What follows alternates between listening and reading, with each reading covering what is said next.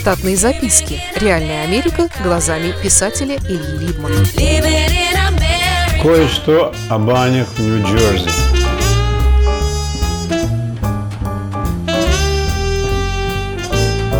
Ничего не читал про бани в Америке. И когда первый раз спросил о таком явлении у мужиков на службе, то получил прямой ответ. «Зачем это тебе? Ты же женат, да и сын у тебя». Я ничего из этого не понял и подумал, что мы говорим о разных вещах. Однако интерес мой к бане не пропал, потому как я любил попариться издавна. Позднее оказалось, что на самом деле в Манхэттене была публичная баня, но ходили в нее преимущественно геи. Потом приехал в Штаты мой приятель Славка, и мы стали ходить по баням. Первое место, куда мы попали, было место в полутора часах от Нью-Йорка, где-то в середине штата Нью-Джерси. Помню, что была поздняя осень, но погода была теплой. Мы прикатили к 8 утра, чтобы принять максимальное участие в подъеме пара. Каково же было наше удивление, что к моменту прибытия баня все еще была закрыта, а перед ней на лавке сидело несколько человек мужчин, женщин и детей, которые представляли себя очередь на помывку. У всех у них были тазы. Славка был с небольшого бодуна и высказал смелую мысль, что баня это не просто так, а с религиозной коннотацией. Иначе говоря, он подумал, что мы попали в лапы к местным сектантам. Женщины и дети не смущали нас, а вот мужчины из очереди вели себя странно. Однако минут через 15 пришел человек с ключом от дверей, до открытия которых он обошел всю очередь с целью продажи билетов. Подойдя к нам, банщик, он же хозяин бань, сразу оценил, что с нас следует взять плату за тазы, простыни, веник, топчанчик и за двойной сеанс по времени. Зато когда двери открыли, то не было никакой давки. Все прошли в предбанник, который представлял из себя квадратную комнату с четырьмя соединенными между собой театральными стульями вдоль каждой из стен. На стенах висели зеркальные шкафчики для одежды под замками. В середине предбанника в полу была дренажная решетка. Из предбанника вели две двери в помывочную и парилку. Мы с друзьями ходим в баню, моемся. Ну, это давно повелось. Хозяин бани разделся по пояс и стал крутить какой-то индустриальный потенциометр, установленный на стене смежной с парилкой.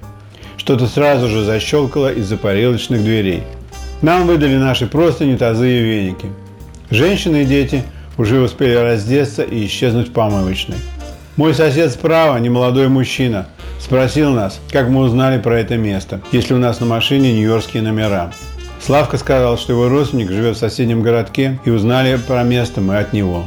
Мужчина раздевался не торопясь и косился на Славку, когда тот поправлял свою голову после вчерашнего из фляги. Слава предложил выпить и соседу. Тот с готовностью протянул пол мыльницы. Потом они оба закурили, и мы узнали, что баню пристроили всего лет 20 назад. А до того, там, где сейчас парилка, была кузница, что электроспирали по-прежнему греют камни как надо. Что помывочный раньше был гальванический цех, но когда фабрику закрыли, а бани еще не было, то ваннами гальванического цеха пользовались местные бандюганы, мафия по-простому, для сокрытия преступлений. Everybody be cool, this is a robbery! Any of you fucking pricks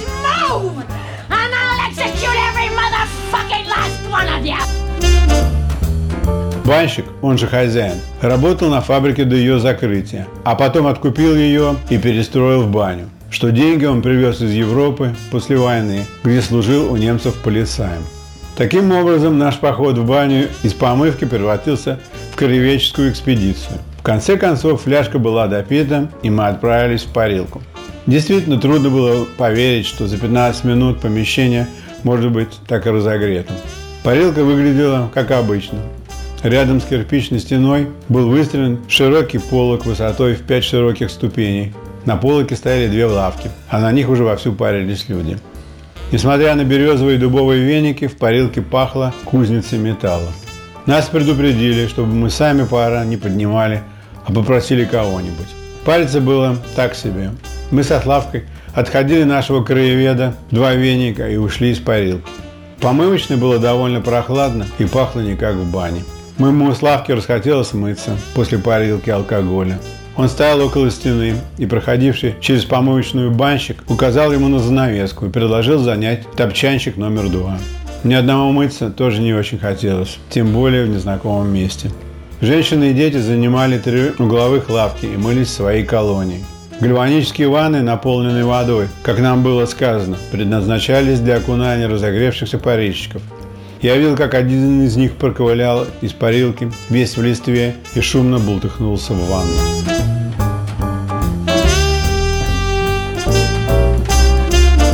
Мысль об использовании ванн во внебанное время опять посетила меня.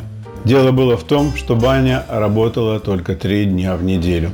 На стенах в бывшем гальваническом цеху висели эмалевые таблицы с указанием нормали зависимости толщины покрытия цинком от времени погружения деталей в ванной. Я вышел в предбанник покурить. Оказалось, что одна женщина уже помылась, но все еще стояла голой, с распущенными волосами перед наполовину одетым ребенком. Для меня это был банный дежавю по мотивам произведения Ренуара.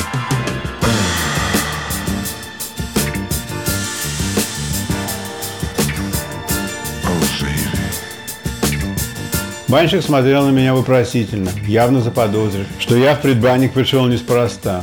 Я спросил его, как он использует помещение с ваннами в небанные дни. Он сказал, что сдает его фотографу для печати плакатов.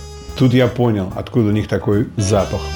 Славка все еще спал на топчанчике в позе зародыша с небрито помятым лицом. Когда я разбудил его, сказав, что через 10 минут на нас начнут записывать третий сеанс времени. От жадности он сразу проснулся, и мы пошли мыться. Штатные записки. Реальная Америка глазами писателя Ильи Либмана.